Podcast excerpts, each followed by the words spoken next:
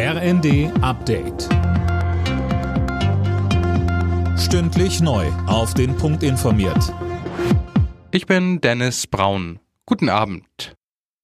Die CDU von Ministerpräsident Hendrik Wüst bleibt stärkste Kraft in NRW. Die schwarz-gelbe Regierungskoalition verliert aber ihre Mehrheit. Die CDU liegt nach den ersten Prognosen bei 35 Prozent. Dazu CDU-Präsidiumsmitglied Jens Spahn in der ARD. Das Ergebnis ist besser als erwartet, es ist besser als 2017 äh, und damit ist es eben auch eine Anerkenntnis der erfolgreichen, verlässlichen Regierungsarbeit in den letzten Jahren. Allerdings muss die FDP zittern, ob sie überhaupt ins Parlament kommt. Die SPD verliert deutlich auf knapp 28 Prozent. Trotzdem will SPD-Generalsekretär Kühnert bei der Regierungsbildung mitreden. Schwarz-Gelb ist abgewählt. Und jetzt gibt es offenbar mehrere Möglichkeiten, eine neue Regierung für Nordrhein-Westfalen zu bilden. Rot-Grün war in den gesamten letzten Wochen die Lieblingsregierung der Menschen in Nordrhein-Westfalen. Es ist kein Geheimnis, dass das eine Koalition ist, die uns in der SPD auch sehr gut gefällt.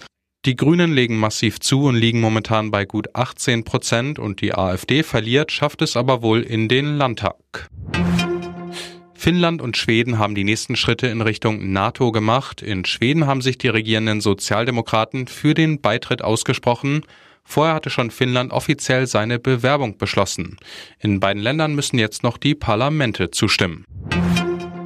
Das Azov-Stahlwerk in Mariupol soll mit Phosphorbomben beschossen worden sein. Ein Video, das ein Stadtratsabgeordneter gepostet hat, zeigt einen Feuerregen, der auf das Stahlwerk niedergeht.